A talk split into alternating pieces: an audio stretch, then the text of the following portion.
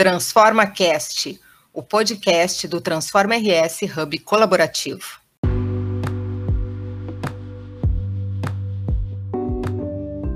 Olá, estamos começando mais um episódio do Transforma Cast. Eu sou Kátia Ferreira e no programa de hoje vamos conversar com o vice-presidente do CREMERS, Conselho Regional de Medicina do Rio Grande do Sul, Dr. Eduardo Trindade.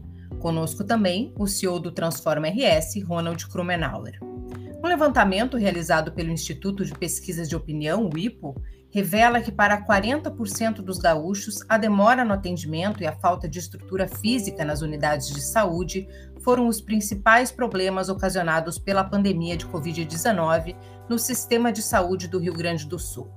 21,6% dos pesquisados acreditam que houve agravamento na demora para a marcação de consultas e já para 19%, a superlotação dos hospitais e a falta de leitos foi o principal problema. Doutor Eduardo, obrigado pela sua participação. Qual a sua avaliação sobre o enfrentamento da pandemia aqui no estado? Muito obrigado, Kátia, pelo convite. É um prazer estar de novo contigo e com o Ronald Krumenauer. Sem dúvida alguma, né? Uh é muito fácil nós fazermos uma avaliação retrospectiva da situação, né? E até encontrar, ficar querendo encontrar culpados ou agora nos tornarmos engenheiros de obra pronta, né? Isso é realmente muito problemático e é muito, até de certa forma, temerário, né? Fazendo até um paralelo com a medicina, é, fica aquela visão do patologista, né? O patologista sempre sabe tudo. Depois o cirurgião lá já tirou a peça. Então, nós devemos fazer uma retrospectiva muito mais, não para encontrar culpados, para realmente para a gente uh, trilharmos caminhos uh, menos tortuosos ou, ou, talvez menos desgastantes, né? Mas acredito que o, o Estado enfrentou de uma forma adequada a pandemia, com as informações que ele tinha naquele momento, né? Naquele momento, ninguém tinha a informação correta, ou qual era melhor, se a gente for traçar paralelo com outros países do mundo, países desenvolvidos, a estratégia foi muito semelhante, sem querer entrar na questão político-partidária ou político-ideológica, não é o nosso objetivo aqui. Mas a estratégia que foi adotada foi muito semelhante que a Alemanha adotou em alguns momentos, que a Inglaterra adotou em determinados momentos. Então foi adequada. Talvez o que nós temos que cuidar e aprender para o futuro é não nos exasperar. Que eu quero dizer com não, não, não nos exasperar? Nós temos que tomar nossas, as medidas no nosso próprio tempo, porque nós tomamos medidas uh, no tempo como a pandemia estava ocorrendo na Europa, que ela estava sempre dois a três meses à nossa frente. Então, talvez aí foi um equívoco que nós devemos, não para encontrar culpados, mas sim para o futuro a gente aprender. Olha, vamos ver se a gente está realmente naquele momento para adotar aquela estratégia. Mas também tem muitas questões. Olha, ah, faltou leitos de UTI no estado. Nós temos que culpar, então, várias gestões e várias gerações. Porque se criar um leito de unidade de terapia intensiva, não se consegue fazer isso nem em seis meses, nem um ano. Então, realmente, nós temos que agora pensar em estratégias a longo prazo. Nós temos números adequados de leitos hospitalares e leitos de UTI para a nossa população, de uma situação não pandêmica, porque uma situação pandêmica é uma situação de crise. É a mesma coisa, vamos calcular assim. Agora, tomara que isso não aconteça nunca, no aeroporto Salgado Filho, é, exatamente três aviões Boeing 737 sofreram um acidente.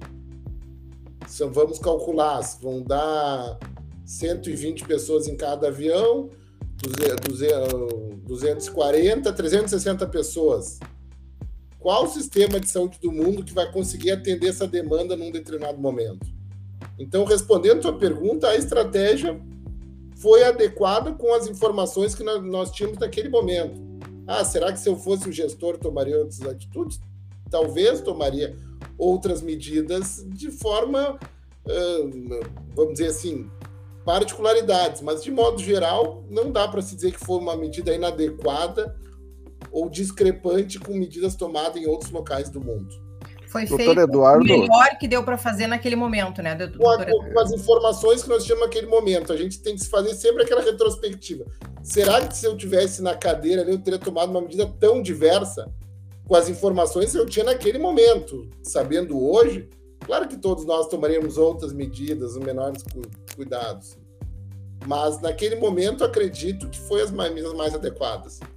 Doutor Eduardo, uh, obrigado por estar com a gente aqui no Transforma Cast, mesmo sabendo que não, não é a sua área, a questão da, da economia, mas nós participamos aí de várias lives, várias discussões. O ano de 2020 foi boa parte também de curva de aprendizado como um todo, né, na questão da saúde, de algo de algumas coisas que tu relataste agora, né, como por exemplo a estrutura hospitalar, né, e mesmo teu exemplo do aeroporto aí a gente poderia dizer, bom, também não teríamos bombeiros para atender se fosse necessário, outras outros equipamentos que são feitos para uma situação de normalidade ou para um pouquinho acima da normalidade, como, como uma escassez aí de, de, de recursos que sempre se tem, né?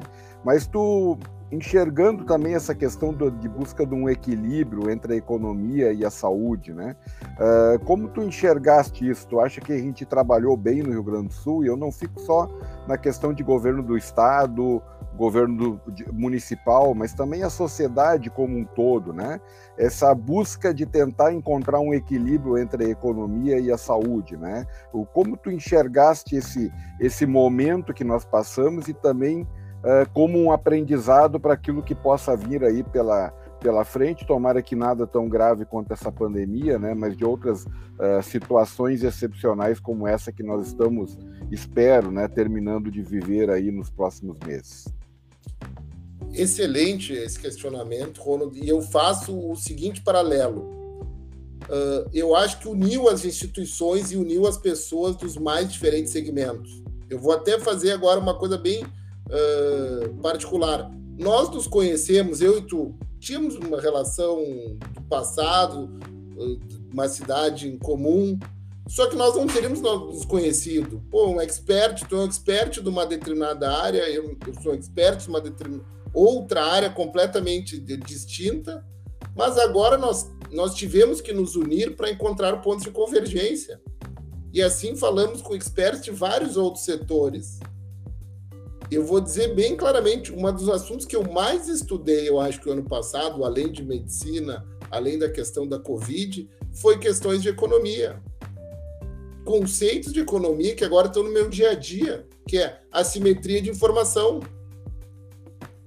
Eu tenho que conseguir, de alguma forma, passar informações eh, básicas sobre saúde para os gestores de outra área, ó, eu tinha que de alguma forma, Ronald, conversar contigo e conseguir te passar um conjunto de informações para tu entender meu ponto de vista sobre aquela situação. E da mesma forma, eu, quando bolando estratégias, eu digo, o sistema de saúde inteiro tinha que conversar, ter uma interlocução os setores produtivos para também bolar estratégias.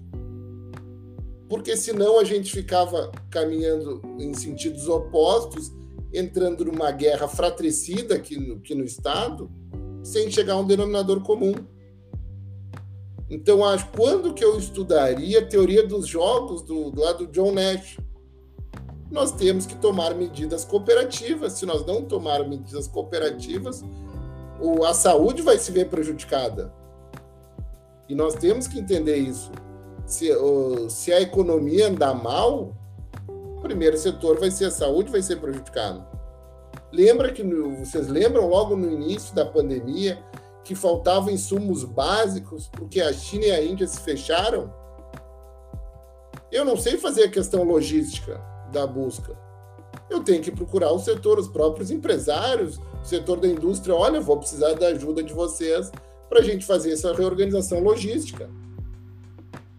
Então, realmente, essa questão que a, a economia perpassa todos os outros segmentos, isso ficou muito bem claro. E ficou muito bem claro que nós temos que nos unir, nós temos que conversar e dialogar mais os diferentes setores. Não adianta só ficar interna corpus lá criticando a sociedade, olha, ninguém usa máscara, ninguém lava as mãos. Se a gente não convenceu, por que eu tenho que lavar as mãos constantemente? Porque é melhor para todos a máscara, porque para o empresário é melhor que, o, que a sua massa de trabalhadores não se contamine em massa, porque realmente, se um familiar ficar contaminado, é melhor todos os outros se isolarem em determinados momentos. Então, acho que, o, que o, o, certa forma, assim, o grande legado dessa pandemia foi essa interlocução uh, de diferentes setores. E que tomara isso que permaneça agora, daqui por diante.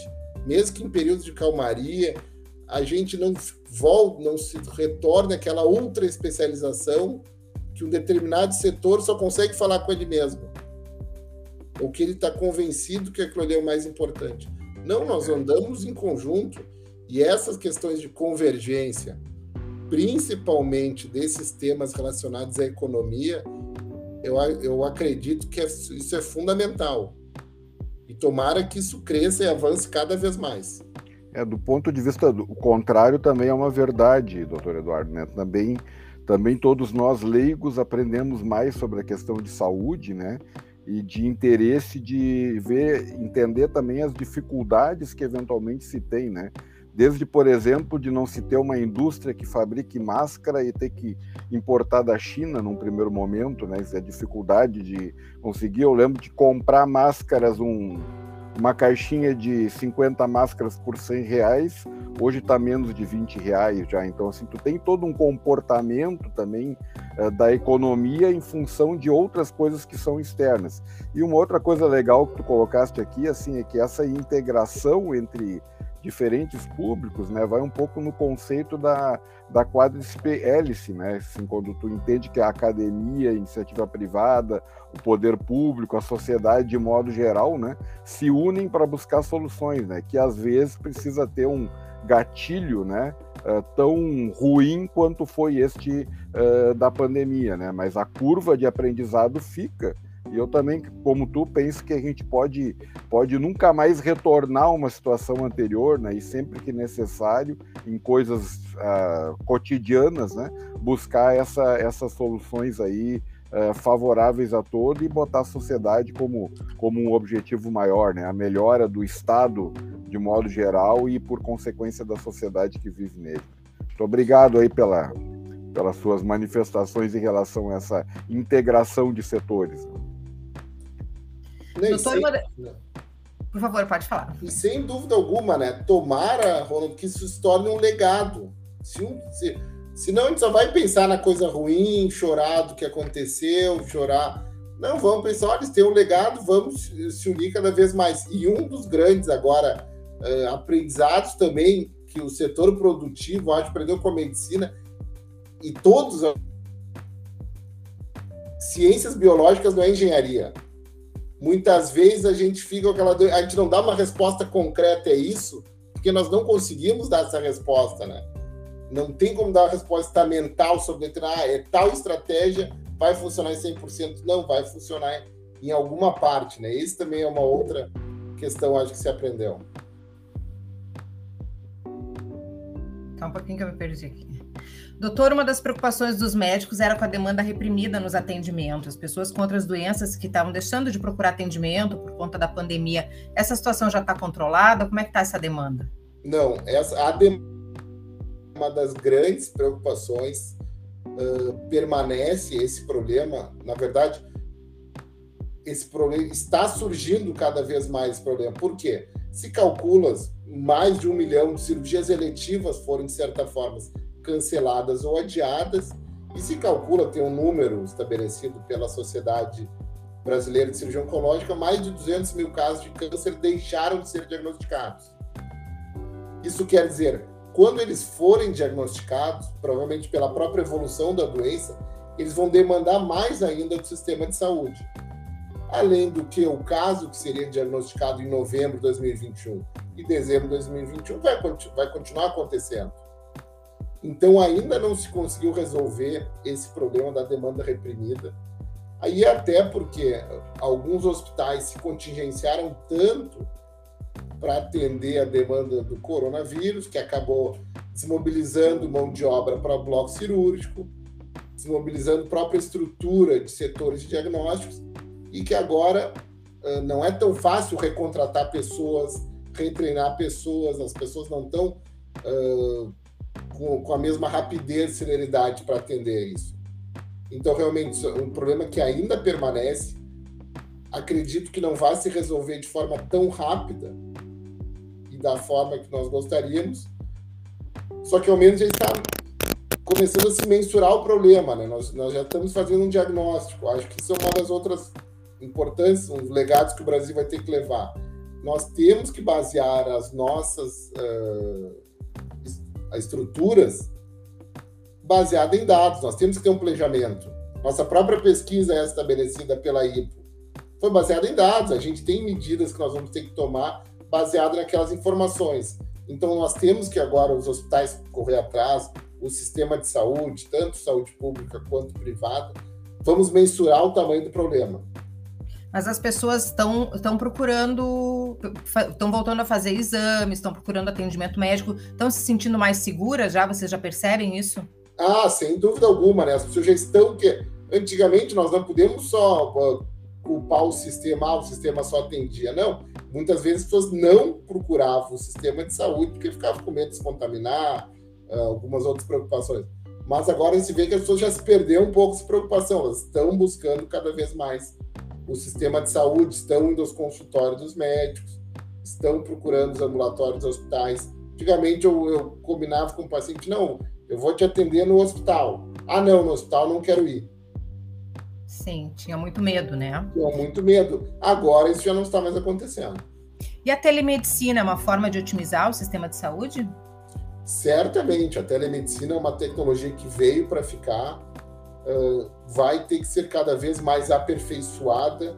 Agora nós temos aqui a Lei Geral de Proteção de Dados, que estabelece um regramento muito rígido, mas certa forma de proteção para o paciente vai ter que ser estabelecido. A medicina, a telemedicina foi feita de uma forma um tanto quanto precária pela necessidade do sistema, só que uh, certamente veio para ficar e vai otimizar essa demanda reprimida. Nós vamos conseguir realmente mensurar e conseguir, talvez, estabelecer prioridades. Escalonamento de prioridades talvez vai ser dado com a telemedicina. Doutor Eduardo, uh, como o senhor está enxergando essa questão da, das variantes, né? Ainda ficando na questão da pandemia, a gente tinha nós leigos, né, uma, uma expectativa de que a delta, por exemplo, né, fosse mais rigorosa, né, ou mais intensa, talvez seja essa a melhor palavra aqui no, no Brasil, especificamente no Rio Grande do Sul. Eu lembro até que se fez alguns cálculos estatísticos aí, né, e eu lado da economia tentando entender um pouco da questão da saúde, assim, olha, final de setembro, talvez outubro, a gente tem aí uma, uma, uma entrada mais forte da Delta, né? Uh, como é que o senhor enxerga isso, essa questão das variantes e mesmo a questão da, da vacinação, né, que tem ido muito bem, principalmente aqui em Porto Alegre e Rio Grande do Sul, uh, com percentuais muito altos, né? Que, que tipo de risco o senhor enxerga? Eu sei que isso é futurismo, né? mas um pouco assim de sensibilidade médica em relação a esse comportamento e se a gente ainda corre algum risco de ter uma, uma gravidade maior, uma entrada maior da, do, de variantes como a Delta, por exemplo.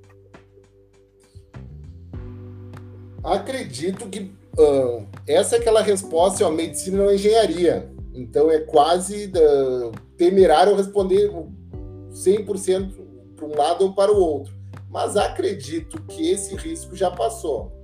Por que esse risco está diminuído das variantes?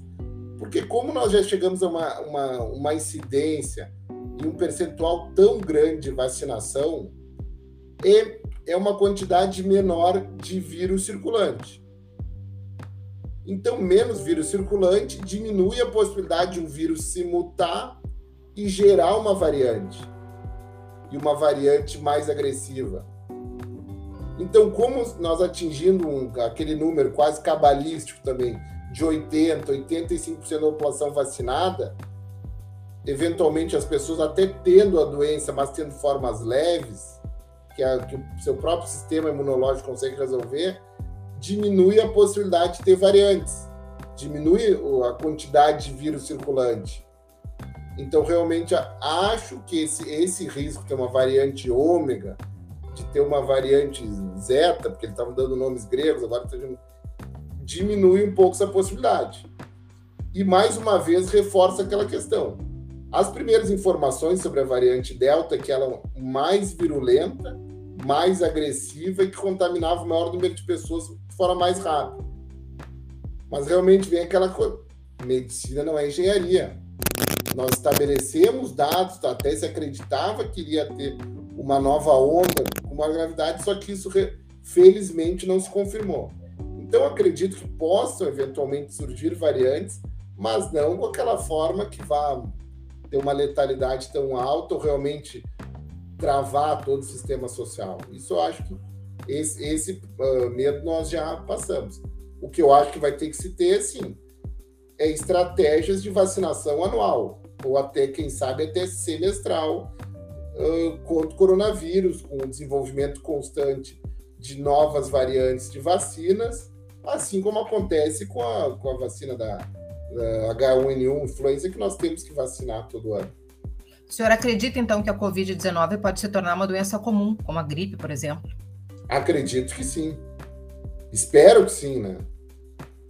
Ao, ao, infelizmente ou felizmente, a nossa última pandemia faz mais de um século atrás, mas realmente se tornou. No, a, a influenza tem uma letalidade anual alta nos meios dos picos de inverno, principalmente nas, nas pessoas que são tabagistas ou têm doenças pulmonares, só que fica ali restrito aquele grupo. Acredito que com o coronavírus vai acontecer semelhante. Vai ter uma mortalidade contínua, mas felizmente baixa, né? Controlada. Controlada, isso. Em níveis tolerar, em níveis epidemiologicamente toleráveis, né? Sim. Doutor, e como é que o CREMER está trabalhando na elaboração de estratégias para reduzir os impactos da pandemia aqui no Rio Grande do Sul? Nós já adotamos diversas uh, estratégias. Uma delas foi a questão da até de uma coisa extremamente simples, que do ponto de vista tecnológico até uh, era de fácil execução, foi a questão das receitas digitais e online. Né? O, o, o, Rio Grande do Sul foi pioneiro nisso, e até para quem todos nos, nos escutando, foi pioneiro e foi uma cooperação entre Conselho Regional de Medicina e Conselho Regional de Farmácia. Não precisou lá de Brasília, os nossos conselhos federais, mandar uma ordem, inclusive até tinha movimentos contrários que a gente tinha que segurar um pouco mais, mas nós fizemos esse modelo, também mais uma vez uma cooperação interinstitucional entre dois conselhos de classe profissional para poder ter aceitação dessas receitas. Já foi um sucesso, já facilitou a vida de muita gente. Nós já tivemos agora, mais em termos de economia que eu aprendi, ganhos de escala muito grande e diminuição dos custos de transação para todos, diminuir os custos de transação tanto no setor público quanto no privado. Eu fico feliz agora, enquanto secretários municipais, a própria secretaria estadual, dá o exemplo do nosso modelo de receitas. Para facilitar, a gente vê no Rio Grande do Sul aqui, muitas vezes pacientes se deslocam 500 quilômetros, 300 quilômetros por um simples atendimento para fazer uma renovação de receita. Nós sabemos, é cobertor curto em relação à questão da economia da saúde. Então, isso. E o CREMERS agora, como que o CREMERS vai se posicionar, está se posicionando? Nós temos que fazer alguma regulamentação adequada sobre a telemedicina. Não para engessar, mas sim para garantir segurança para todos. Até para não impedir que, eventualmente, o paciente que queira ter o acesso de forma física, no mesmo ambiente com o seu médico, ele consiga isso.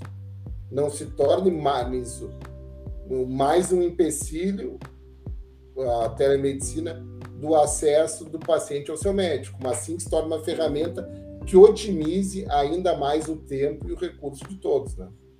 É um recurso que foi acelerado aí pela pandemia, né? Certamente foi catalisado pela pandemia, né? Doutor, então, Agradeço a sua participação, seus esclarecimentos aí. Você ouviu o médico e vice-presidente do Conselho Regional de Medicina do Rio Grande do Sul, Eduardo Trindade. Obrigada pela audiência. Nos acompanhe pelo Instagram, TransformaHub, e pelo nosso blog, www.transformars.com.br. Lá você também encontra mais episódios do nosso podcast.